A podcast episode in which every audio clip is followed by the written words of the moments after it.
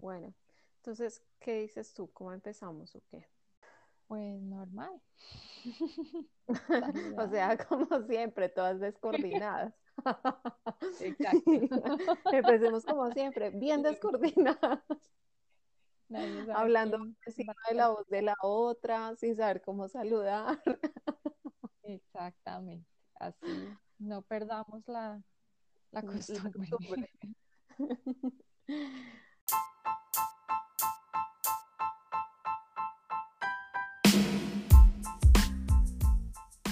Hola a todos, nosotras somos Lorena Bendaño y Jimena Roncancio y les damos la bienvenida a nuestro podcast Sin tanto cuento, un espacio a través del cual pretendemos discutir y analizar temas de forma fresca y relajada, basándonos en información científica, académica e incluso en experiencias del día a día que nos ayudarán a entender mejor los asuntos que vamos a tratar.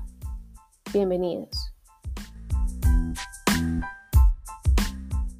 Bueno, hola, hola, hola a todos, hola a todas.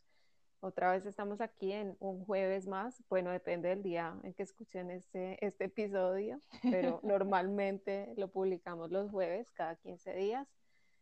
Y eh, bueno, hoy realmente teníamos planeadas muchas cosas, pero terminamos pensando que va a ser un día de conversar sobre las reflexiones que nos está dejando este año, que se cumplió hace poco, desde que empezó eh, la, desde que se declaró la pandemia y desde que empezó a ser un tema difícil en nuestro país. Eh, hola, Jime. Hola Lore, gracias por dejarme conversar aquí con los oyentes. Disculpa. No, no, eso es verdad. Yo la vez pasada terminamos y yo les dije que íbamos a hablar sobre mm, antivacunas y, tenemos planeado hacerlo, eh, pero sí nos pareció muy, muy importante hacer esta reflexión aprovechando, ¿no? La Semana Santa, de pronto no es para todo el mundo la, las vacaciones, pero pues con certeza que, eh, bueno, vamos a publicarlo en Semana Santa y, es de mucho también valor em, hacer esas reflexiones y mirar qué nos ha dejado este año, de verdad, este año de pandemia, de una cosa que jamás en la vida nos imaginamos que nos iba a tocar vivir. Yo pienso que muy pocos alguna vez hemos escuchado el término o sabemos qué, implicaba. Y llegó mi mamá. Señora. es lo mismo. La cuña aquí. Intervenciones de la mamá de Jimena. Señora. Estas cosas suelen pasar porque estamos grabando desde nuestras casas, claramente. Entonces, eh, por ejemplo, en este momento están interrumpiendo a Jimena para preguntarle qué va a cenar. Suele suceder. Exactamente. Em, yo pienso que nadie, nadie pensó nunca, o sea, de pronto habíamos escuchado o quien había tratado temas de salud había escuchado sobre epidemias, pandemias, por allá al inicio del siglo XX em, y todo. Mm, de pronto quien haya tocado esos temas se acuerda del señor Jon Snow, que no es el del Juego de Tronos, sino un epidemiólogo muy reconocido por allá a comienzos de siglo en Inglaterra. Eh, pero nunca nos imaginamos que eso nos iba a tocar vivirlo, o sea, pero para nada. Yo me acuerdo que el año pasado, bueno, no es un secreto, ya les he contado mil veces que mi papá estuvo muy enfermo y estábamos, estábamos en la clínica precisamente como él, él estaba todavía pues bien, pero ya había eh, tenido que estar hospitalizado y estábamos en la clínica. Me acuerdo mucho que le llevamos la tablet porque a él le ponían otros noticieros y otras cosas que no le gustaban, entonces le llevamos una tablet para que él viera el noticiero que le gustaba ver y era el tema recurrente a finales de enero, principios de febrero, era este, esta neumonía por un virus nuevo que no conocíamos, que estaba en China y que no sabíamos qué era lo que estaba pasando, pero parecía todo muy, em, muy lejano. O sea, como que, bueno, sí, tal vez como la, la gripe aviar, como el SARS, que también parecía una cosa muy, muy lejana, a pesar de que llegaron aquí em, no, pues digamos que no nos había tocado de una manera tan cercana, ¿no? Y, y bueno, yo por lo menos nunca me imaginé como la nerd total que soy de la salud pública. eh, y hablamos eso con las compañeras del- de la maestría y el doctorado, es una cosa muy, eh, muy chistosa pensar que, wow, yo estoy viviendo en medio de una pandemia. O sea, estoy viviendo en medio de, de un momento histórico para la humanidad, pero muy jodido vivir en medio de un momento histórico para la humanidad. Sí, me, me hiciste acordar de, de un meme por ahí que vi como ayer, que decía, Diosito, por favor, hoy no quiero ser de tus mejores guerreros. Sí, sí, hoy no, exacto. algo como ese tipo. O sea, ya, o sea, sí, qué, qué locura y va a ser, va a quedar en los libros de historia en todas partes y va a haber un montón de producción académica por la pandemia, pero ya, o sea, ya, por favor, ya no más. Sí, ya, ya. Yo creo que con esto ya tenemos suficiente experiencia, ya podemos escribir muchos libros de ciencia ficción, de no ficción, artículos científicos, ya Sí, podemos dejarlo por aquí. sí, está bien tenaz esto, está duro, como dices tú, y sobre todo, esto no se ve, pues yo no veo cerca al fin de, ¿cierto? O sea, la cosa como que va para largo. Muchas personas están pensando, lo estábamos conversando antes de empezar a, a grabar, muchas personas piensan que, bueno, ya hay una vacuna, no sé qué, se está distribuyendo, eh, se empezó a vacunar a la gente, la población en nuestro país, por ejemplo, hablando solo de Colombia.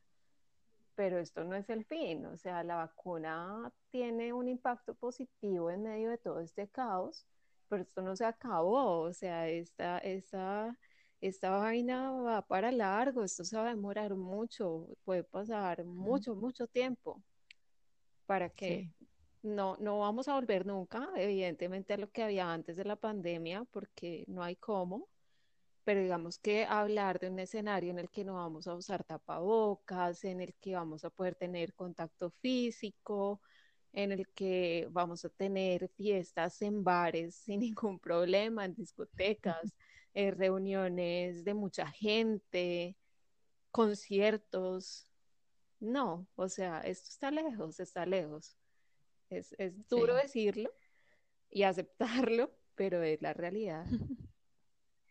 Hoy salió un- publicado precisamente, creo que fue en el tiempo, bueno, fue un artículo que, que me compartieron eh, de un periódico precisamente que en Barcelona, fue en El Espectador. En Barcelona hicieron un, em, un concierto de- con 5.000 personas para un experimento clínico, para ver si podemos eh, comenzar a abrir espectáculos. Tú dices Sí, eso sí. da como una O angustia. sea, primero, primero comenzaron el, el año pasado, creo que fue que decía el artículo, empezaron con 500 personas, o sea, hicieron un, un evento con 500 personas. Sí. y se hacen todos los controles, se hacen eh, em, la, la prueba de sangre para, pues, para que el, el resultado sea inmediato y se deja entrar a las personas que eh, la prueba sale negativa, todo el mundo usa tapabocas, pero igual es un concierto, o sea, es un concierto con todas las de la ley, uno tiene que estar con el tapabocas puesto, pero es el espectáculo en la tarima, con las luces, todo el mundo gritando, saltando, bailando, disfrutando del concierto normal como la- para los que nacieron antes de la pandemia, ¿se acuerdan de los conciertos? Bueno, así. Es la misma, la misma dinámica, pero pues eh, luego hacen un seguimiento durante 14 días a las personas que asistieron al concierto para ver si ah, sale alguno positivo y de qué manera se esparce entonces el virus Ay, no. Entre la población que está en el concierto. Pero va a ser difícil, o sea, digamos que pensémoslo desde esa perspectiva, estamos en este momento hablando, si, si comparamos prepandemia y pandemia, estamos hablando de esa clase de cosas, de que ahora entonces tenemos que hacer experimentos a ver cuántos podemos reunirnos en un solo lugar sin estar en peligro. No. ¿Qué medidas de seguridad necesitamos? Esto que estamos diciendo nosotras, no imagínese eso, qué miedo, yo que me voy a meter en un concierto con cinco mil personas. Cuando antes usted no lo pensaba, usted era la primera que estaba ya Claro. levantando patada para estar allá al frente, ¿no? Entonces, eh, digamos, son nomás esos cambios eh, psicológicos, ya, ya tenemos que, eh, digamos, asumirlos y pensar que no, para nadie va a ser cómodo salir a la calle sin un tapabocas, entrar al supermercado, uno pensar entrar al supermercado sin el tapabocas puesto, o por lo menos para mí, o sea, yo no lo consigo, Sí, sí. para mí va a ser muy difícil. Yo, yo he soñado un par de veces que salgo sin tapabocas y en el sueño me da mucha angustia. Creo que, creo que es- sí, o sea, sería tal cual en la realidad. De hecho, hace unos días yo iba a saca- a sacar a caminar a uno de los perritos de la casa y yo no sé en qué estaba pensando. Entonces yo salí, la casa donde yo vivo queda ya saliendo del pueblo y salí y cuando caminé como, no sé, alcancé a caminar unos 100 metros o algo así de la casa. Y de pronto yo sentí como que algo pasaba raro conmigo. Claro, salí sin tapabocas, salí sin tapabocas, no, pues que hice volverme rapidísimo. Obvio, no había gente por donde yo iba caminando en ese momento, pero me imaginé como qué tal que yo no me hubiera dado cuenta, sino ya cuando estaba como en las calles donde está circulando toda la angustia. O sea, yo decía, no, qué miedo. claro. Sobre todo porque, porque, bueno, hablábamos ahora que, mm, que uno comienza a ver casos cercanos, ¿no? Eh, de gente que está muriendo por el virus, eh, de gente que no tiene acceso a la salud, que, que tiene síntomas graves y no tiene acceso, personas jóvenes que están muriendo no por, mm, por el virus en sí o por la enfermedad grave, sino porque eh, no tuvieron oportunidad, porque simplemente no había donde atenderlos. Nosotras, pues que ya les hemos contado que tenemos, digamos, un lazo cercano todavía con personas en Brasil que nos cuentan, ¿no? Para nadie es un secreto, lo hemos visto en los noticieros, en los periódicos, la situación terrible que está pasando Brasil ahora con, con la epidemia y con, la, con su epidemia pues local y con, con la pandemia y, y cómo eso ha afectado miles de personas, eh, infectados millones, eh, muertos muchísima gente, tres mil, se espera que sean tres mil personas muriendo cada día, si no más. El país colapsado, ¿no? Sus servicios de salud, y estamos hablando de un país que tiene un servicio de salud universal, que tiene un sistema de salud que nosotros no nos imaginamos que pueda existir en un país, que usted va a un centro de salud, a un hospital y lo atienden, sin importar si usted tiene PS, si no tiene PS, si tiene seguro, si no tiene seguro, no. Solo por estar parado en territorio nacional tiene derecho a que lo atiendan en un hospital y que lo atiendan en el primer nivel, es decir, la, la atención primaria o que lo atienda un, si usted necesita luego ya atención secundaria y terciaria con especialistas, qué tipo de especialista, tratamiento contra el cáncer, el SUS se llama, ¿no? El Sistema Único de Salud o Sistema Universal de Salud. Entonces, eso está pasando en un lugar en el que ese servicio de salud es así, ¿no? Todo el mundo en, en teoría tendría derecho a que se le atendiera en un hospital ahora mismo, en hospitales públicos o privados, porque pues obviamente que con la emergencia están atendiendo en todas partes a todo el mundo. Entonces, ¿qué podemos pensar nosotros eh, aquí, donde el servicio de salud no es eh, ni la mitad de eficiente, Sí. ¿no? Era lo que estábamos hablando hace un momento, antes de empezar a grabar, estábamos hablando de eso con Jime, de un caso, por ejemplo, específico de una amiga mía que está en Brasil y una persona que ella conocía porque era el lugar donde ella iba a entrenar, un gimnasio, un chico de 32 años que se enfermó, no tenía ninguna enfermedad, nada, se veía una persona súper saludable, deportista, en fin, y eh, presenta síntomas graves y resulta que como la situación está tan compleja, no tuvieron dónde, dónde internarlo, o sea, él no, él no se murió solamente por la enfermedad, sino porque no hubo cómo atenderlo. Y respecto a lo que decía Jime, pasamos después de esa conversación a hablar del caso, por ejemplo, de algunas regiones de nuestro país donde no solo el sistema de salud no es bueno, sino que es completamente deficiente. ¿Sí? Es una cosa ya extrema donde se atiende a una cantidad de gente con unas condiciones precarias, eh, no hay insumos, no hay personal médico y ni siquiera se ha logrado de alguna manera eh, subsanar esas cosas, sino que siguen trabajando a medias en, enfrentándose a una cosa tan grande como es esto que está pasando. Entonces, por ejemplo, el caso del Amazonas, y decíamos nosotras que si la situación está tan compleja ahorita, allá, por, pues por el contacto, digamos, directo que tienen en frontera con Brasil, que está atravesando por esta situación difícil, eh, reflexionábamos sobre eso y decíamos, ¿qué tal que eh, llegara con la misma fuerza a un lugar como el Pacífico, como el departamento de Chocó, donde las condiciones también son tan duras respecto a, la prestación de servicios de salud, a la atención de la gente?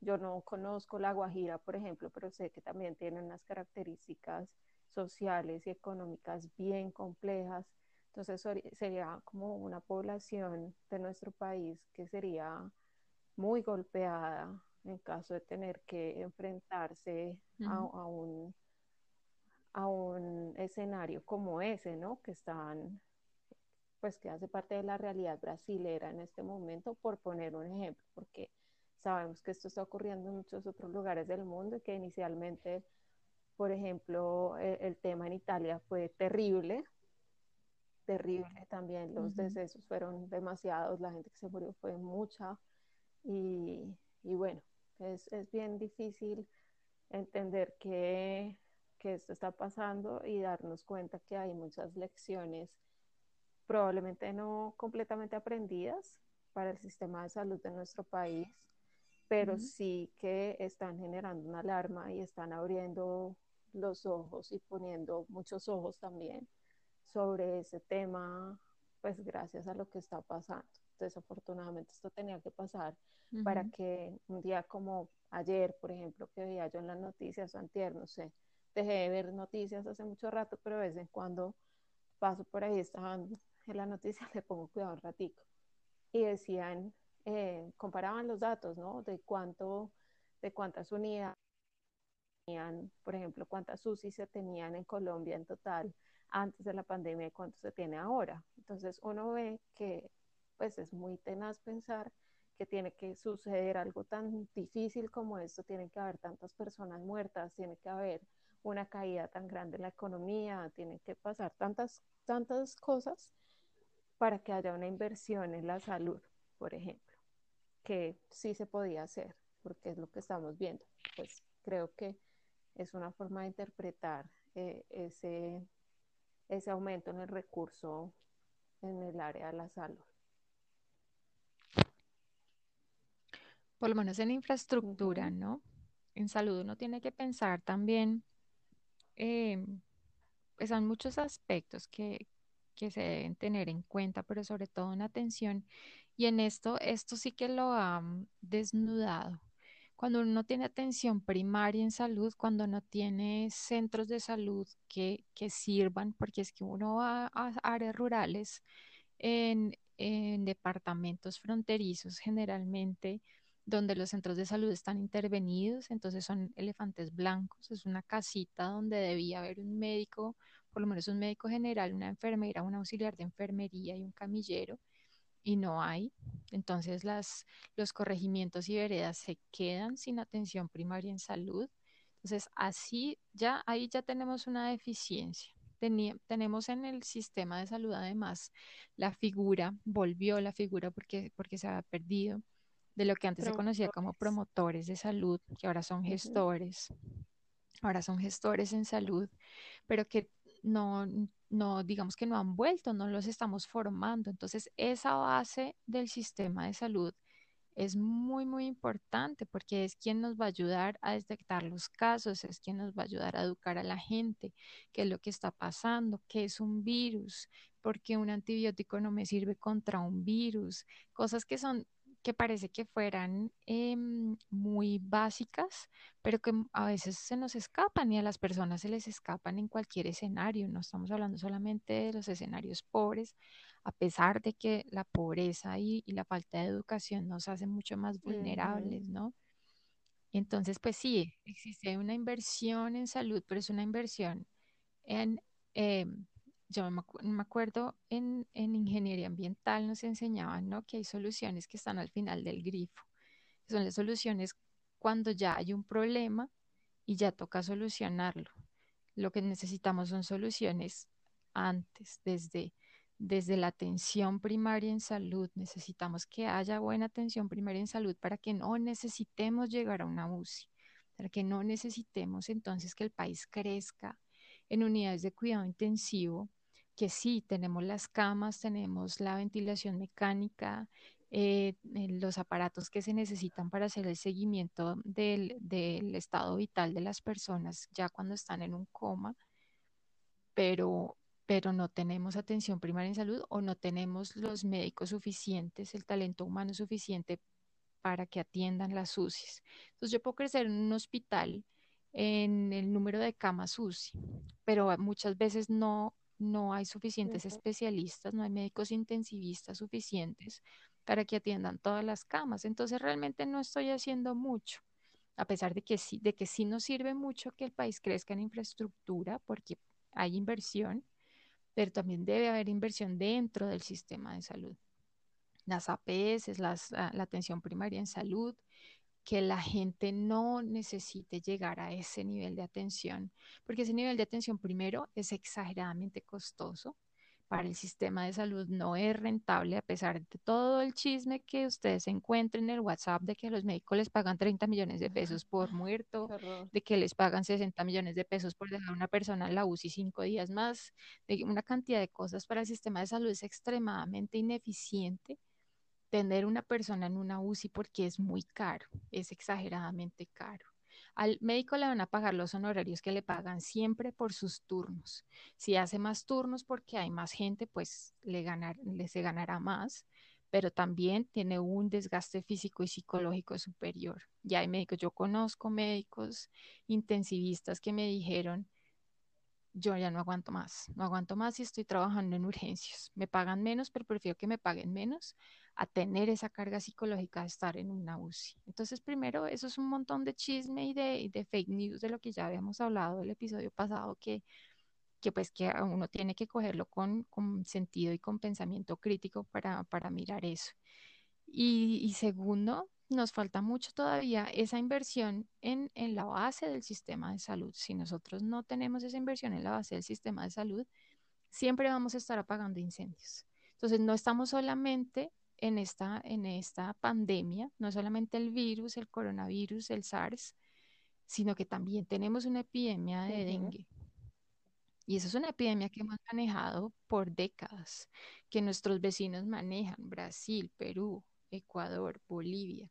Todos los que somos amazónicos manejamos esos, esos virus y son anuales, ¿no? Es una epidemia anual entonces comienzan a juntársenos las cosas. Entonces tenemos epidemias de, de Zika, chikungunya, dengue y coronavirus. Y no tenemos eh, atención primaria en salud. Y una UCI, que ya es el último recurso, eh, a una persona que está en el Chocó y una persona que está en Bogotá, son accesos completamente diferentes, a pesar de que nos digan eh, que, que, ya creció la cantidad, que ahora las personas en el Chocó tienen más acceso, no es, verdad.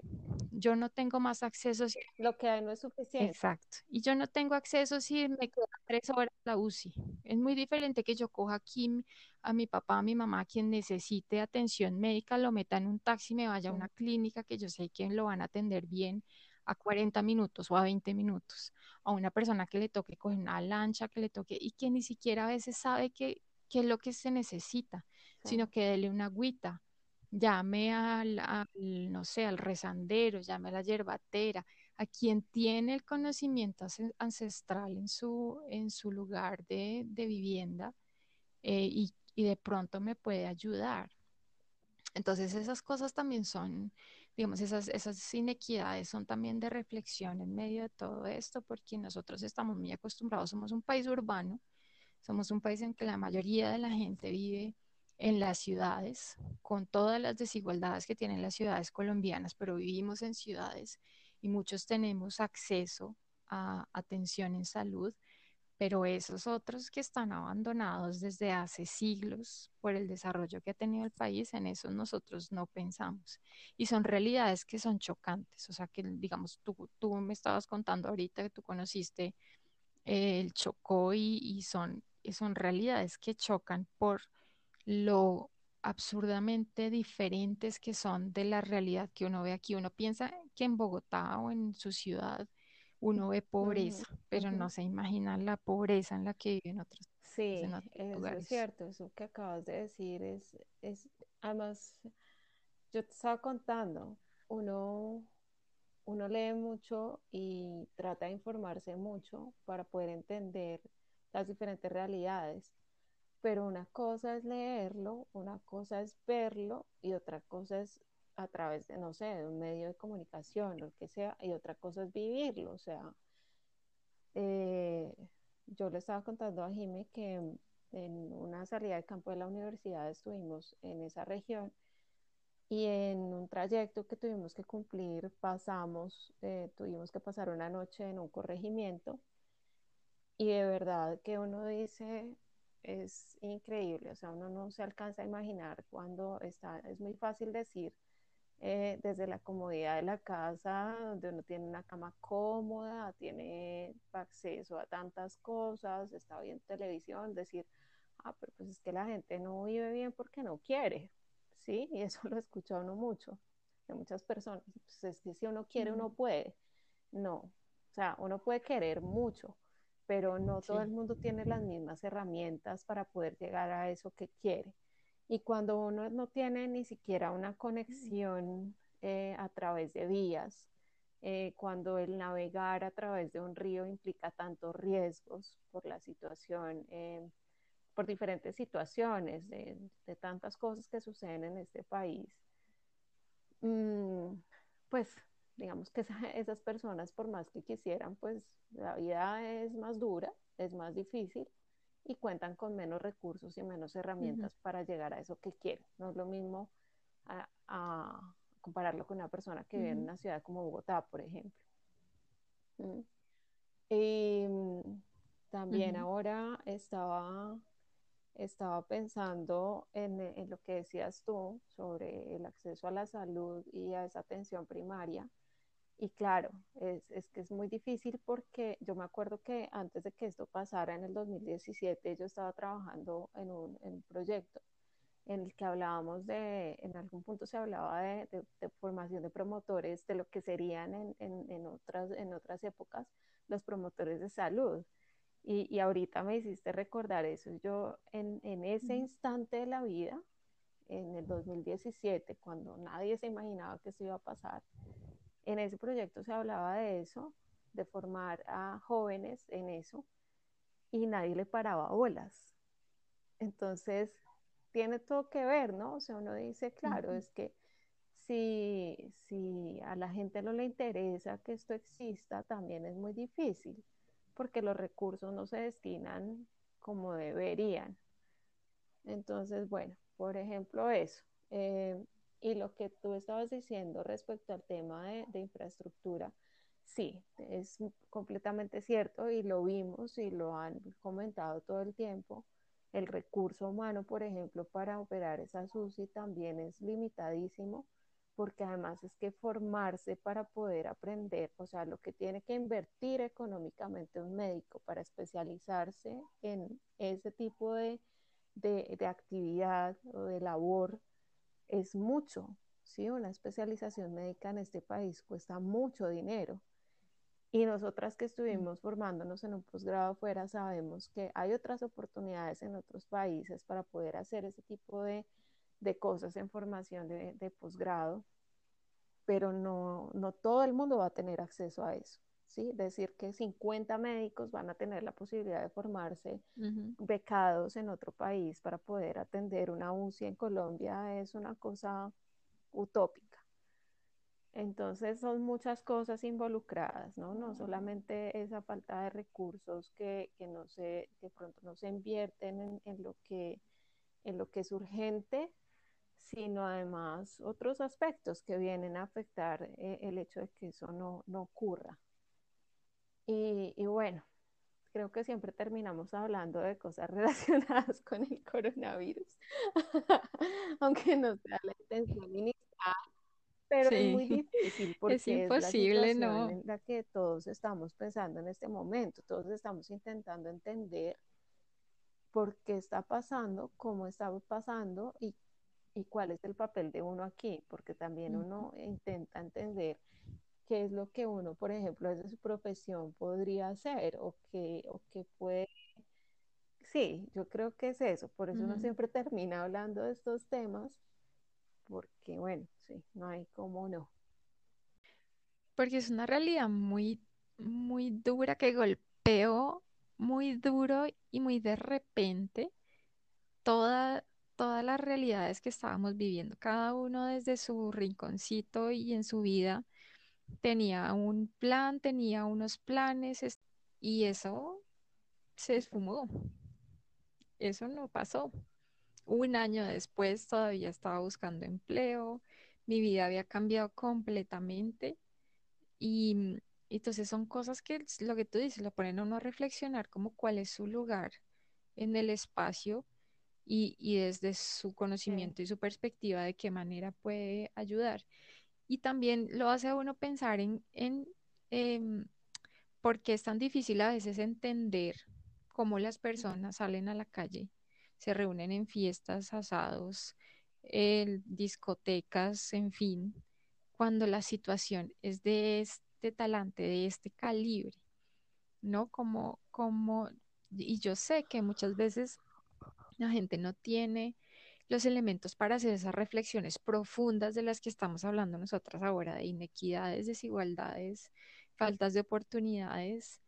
em, claro, y falta mucha empatía también, falta mucha mm, empatía con las personas que no tienen esas posibilidades, con quien no tiene acceso al sistema de salud, claro, pues allá mirará qué hace, ¿no? Entonces así, así, pues sí, es difícil entender y yo pienso que por eso uno siempre termina hablando del mismo tema, porque, porque es, es- o sea, no, no decirlo, no sí, hablarlo es, es, no Sí, sé, es como vivir en otro y, y sabes que yo estoy pensando ahora que tú dices eso de la falta de empatía, no solamente con esas personas que no tienen acceso, sino es que incluso uno lo ve, lo, lo puede ver desde eh, en tantos niveles, ¿sí? Desde el- lo micro hasta lo macro. Entonces, yo a veces veo como las redes sociales y veo a la gente así reunida, como si nada pasara, incluso peor que, que si,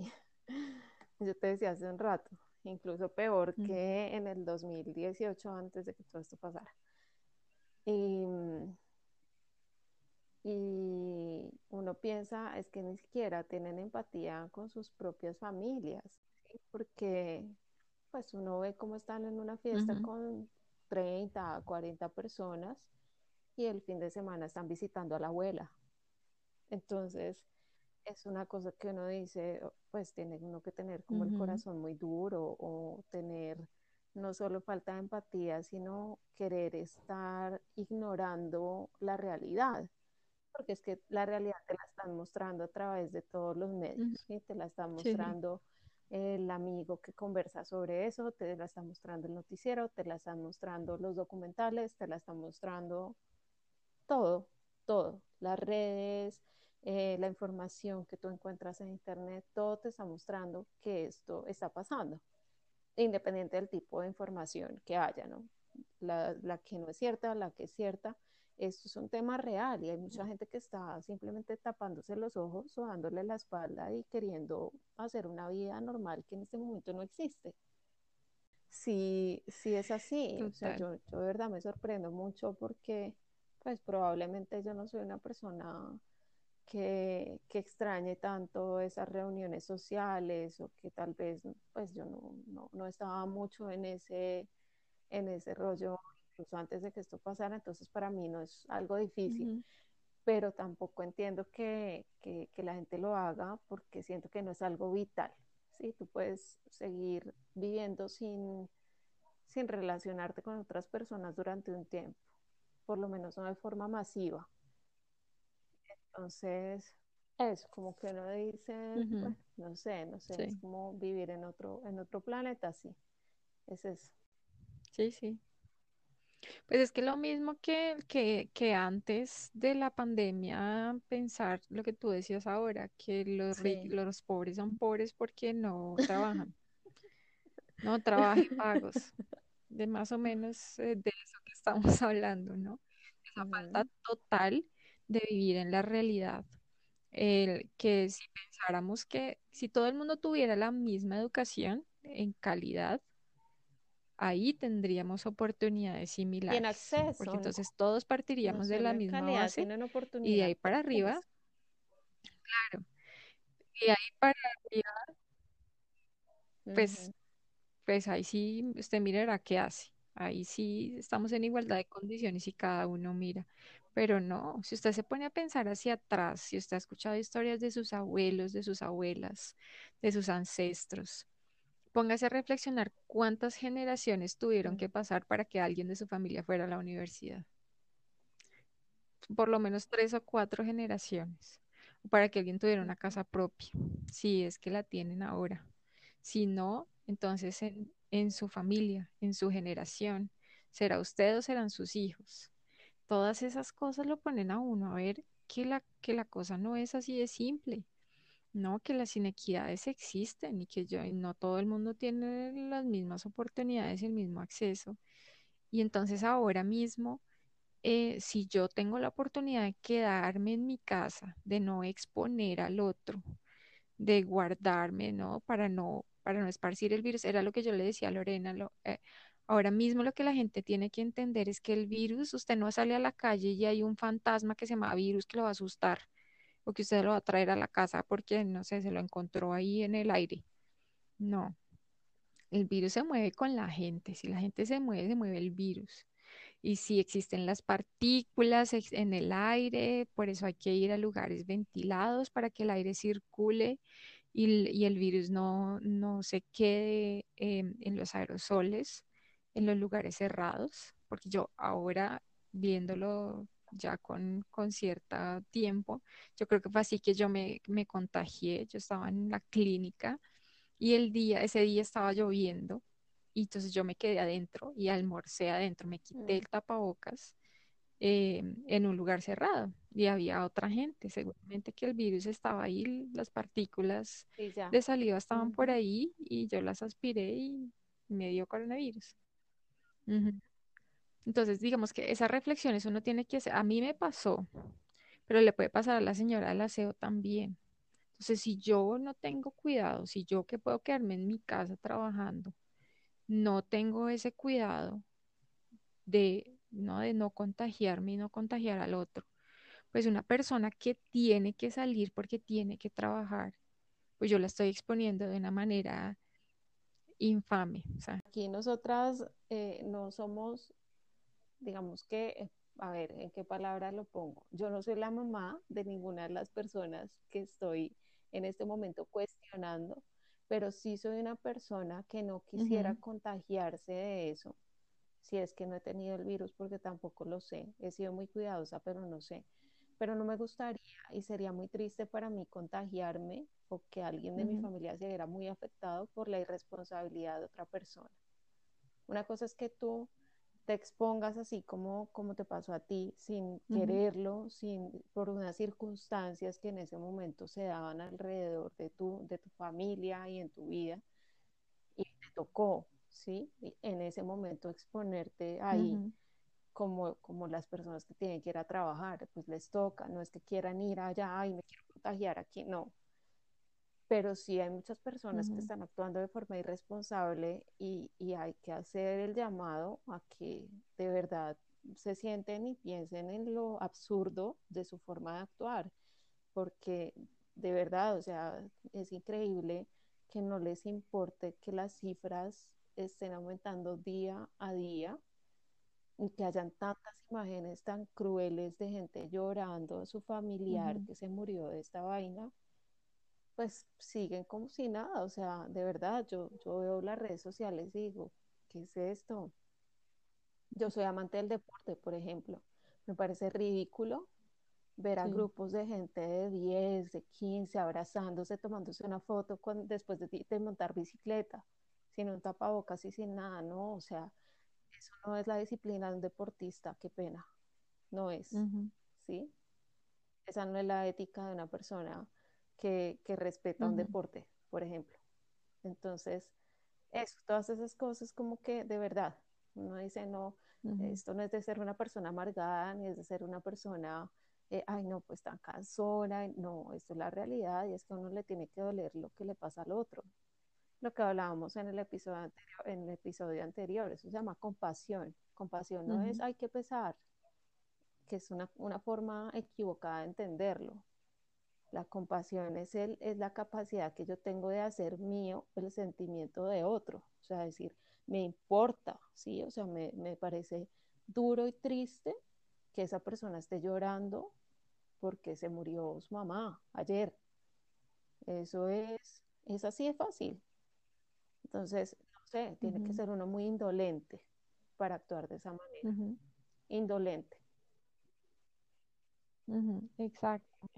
Completamente diferente y, y, y una deshumanización total eh, por el del otro. O sea, no, eh, eso que tú dices ahora, yo pensar que, que yo puedo estar contagiando a la mamá de alguien, una muerte innecesaria además. Tenemos que pensar en eso.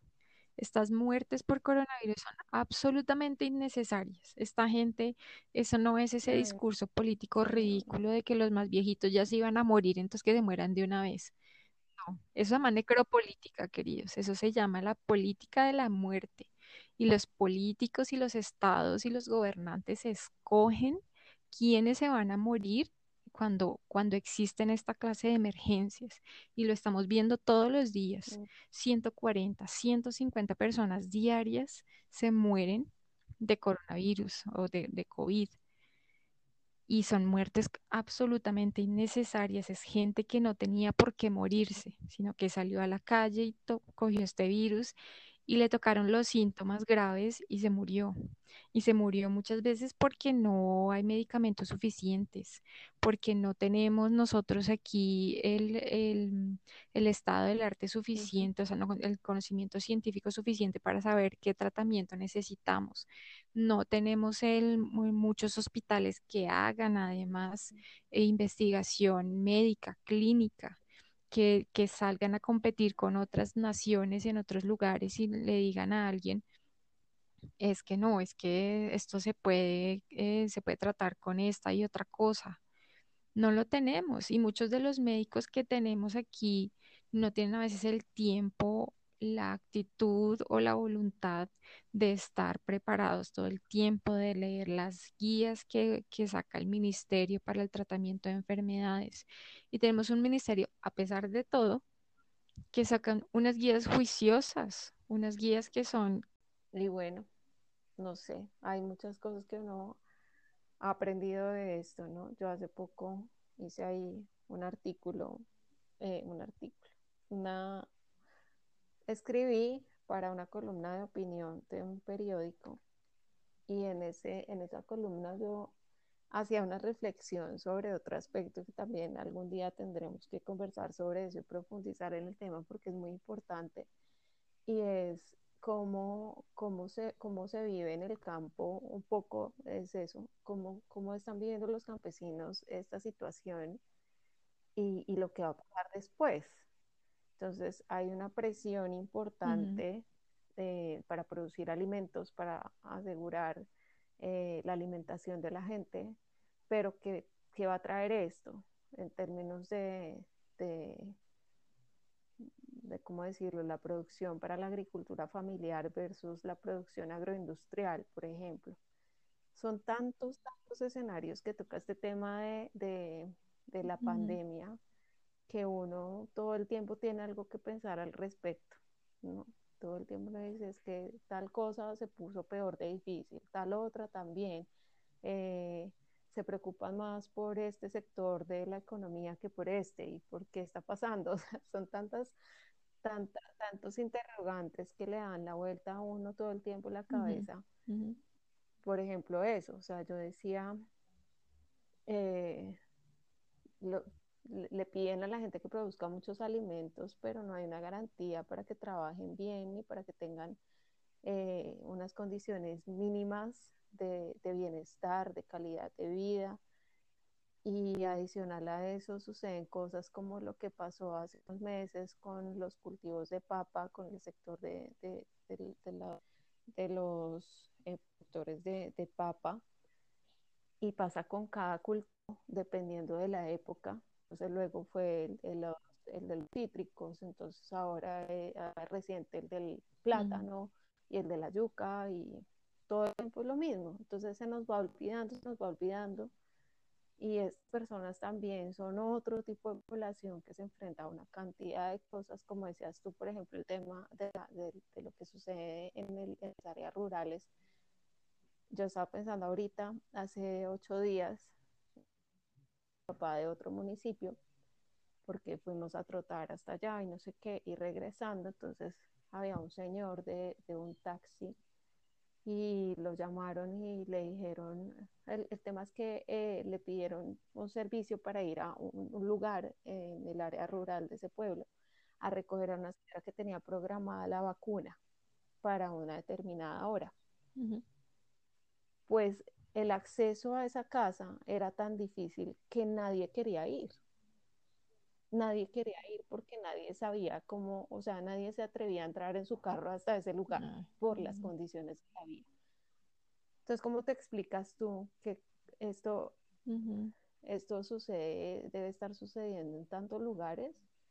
Y ese día yo decía que, que impotencia, porque entonces si esta señora no tiene cómo salir de su casa para llegar al, al centro de salud, porque ni siquiera es un hospital, donde le programaron su vacuna, se queda sin la vacuna. ¿Y con cuántas personas pasa esto? Y esa señora tenía una familia, pues que llamó para buscar la forma de salir para llevarla, pero ¿cuántas personas viven solas? ¿Cuántos abuelitos están viviendo solos en una casa que queda a Sí. kilómetros del centro del casco urbano y pues se quedan allá, ¿sí? Entonces, son, son tantas, tantas cosas que podríamos discutir y, y conversar respecto a este tema y todo lo que, lo que ha traído Sí. la pandemia, todo lo que ha mostrado y ha salido a flote debido a, este, a, este, a esta situación que de verdad podríamos quedarnos conversando como mil días aquí. Muy difícil de entender y Yo pienso que, una de las reflexiones más importantes es, vivimos en un país de unas inequidades extremas y tenemos que darnos cuenta en el país en el que vivimos. O sea, no, em, ya no basta con que sean algunos que hagan este tipo de reflexiones. Ya no es suficiente. Todos tenemos que ser conscientes de estas inequidades, de estas cosas que, que está desnu- desnudando esta pandemia, sí, pero que después van a seguir ahí y van a ser peores, porque esto nos está pegando muy duro a todos. Entonces, eh, yo pienso que el, el llamado a la reflexión, Laura, es eso precisamente, ¿no? Que, que tenemos un país muy bello, que la selección Colombia, que no sé qué otra selección, que el voleibol, que la natación, en cada olímpico, todo, en los Juegos Olímpicos todo el mundo se vuelve fan de algún deporte y sigue a los colombianos donde quiera que estén. Y se nos olvida el héroe nacional que está allá en el área rural, rural produciendo los alimentos y se nos olvida el guardián del bosque, se nos olvida eh, la persona que está allá en el páramo también defendiendo em, los nacimientos de agua y se nos personas, olvida, no, o sea, tanta, tanta gente que, que hace tantas cosas, muchas personas. Se nos recordamos aquí tenemos al lado y, y ese otro país eh, que a veces parece tan oculto y que ahora se nos está presentando, lo, lo olvidamos, lo seguimos, no lo olvidamos, lo ignoramos, porque es más fácil, es más fácil ignorarlo, ¿no? Es más fácil eh, cerrar los ojos y o meter la cabeza Sí, entre la arena y ya, y olvidarnos de que tenemos bueno, tantas yo, yo inequidades. creo que, que es eso, ¿no? El, el llamado a todo eso que tú has dicho y a ser más eh, sensibles frente a esta realidad, a ser más compasivos y a ser más sensibles, más compasivos. eh, también es un momento de mucha tranquilidad, de mucha reflexión, de pronto no tanto de, de paseo y demás, pero sobre todo esta Semana Santa que es muy especial por, por las condiciones en las que estamos y por ese tercer pico del que ya nos avisaron. Sí, mucha prudencia. Eh, hay ciertos sacrificios, entre comillas, porque quedarse en la casa y conversar con la familia no debería ser un, un sacrificio, sino más bien algo muy agradable. Eh, eso, que sean muy prudentes, que sean un poco más empáticos quienes están dándole la espalda a esta realidad y pues bueno, ahí disculparán el tono enérgico en el que llegamos a hablar hoy, pero pues este es un tema bastante sensible para nosotras. Y debería ser para todos. Estamos aquí para eso, además, ¿no? Estamos aquí haciendo esto porque, porque pensamos que tenemos mucho que compartir y que decir, Sí, sí, y, sí, mm, y por claro qué no hacerlo en Y bueno, todos los tonos que, que Aquí queramos. seguiremos eh, con mucho cuento, sin Ujú, tanto cuento y con todos los cuentos y con mucho cuento, porque al final nosotras siempre hablamos mucho. Planeamos, decimos, bueno, vamos a grabar entonces este que sea bien corto, bien Sí. específico, cuando tenemos una hora y diez y editamos, y ha llegado a ser más, Y editamos, ¿no? mucho más de que se Editamos partes y que más le Nada, quitamos. bueno, eh, muy, muy chévere haber conversado y de pronto compartir, sí, como tú dices, todo esto que estábamos hablando fuera de micrófono con la gente. De pronto a alguien le quede por ahí sonando y diga, oiga, sí, verdad, de pronto yo no lo había visto de Ujú, esa manera y, y es cierto, tengo que empezar a pensar diferente en mi forma de actuar, no diferente frente a sus creencias, porque ya les hemos dicho aquí ujú, que, que no somos, eh, no estamos pretendiendo imponer nada, pero específicamente relacionado con el tema que conversamos hoy, si, si es una cosa de llamar un poco la atención de la gente que nos está escuchando, pues por lo menos para que pronto sí les quede ahí dando vuelticas.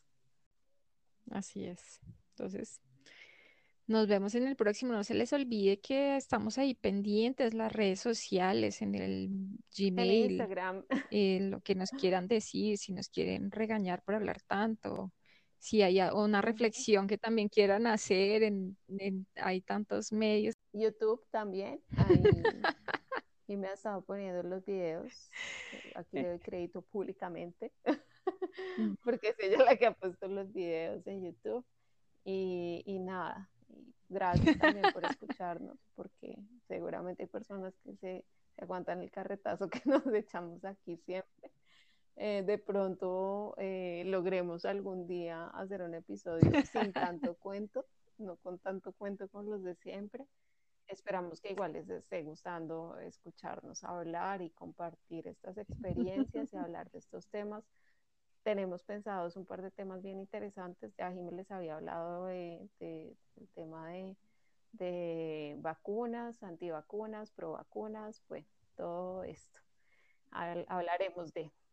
Y más adelante otros temas importantes, actuales, que nos interesan a todos. Ya no me quiero despedir más. Bueno, dejemos Sí, tanto cuento más bien. bueno, nos vemos, nos vemos.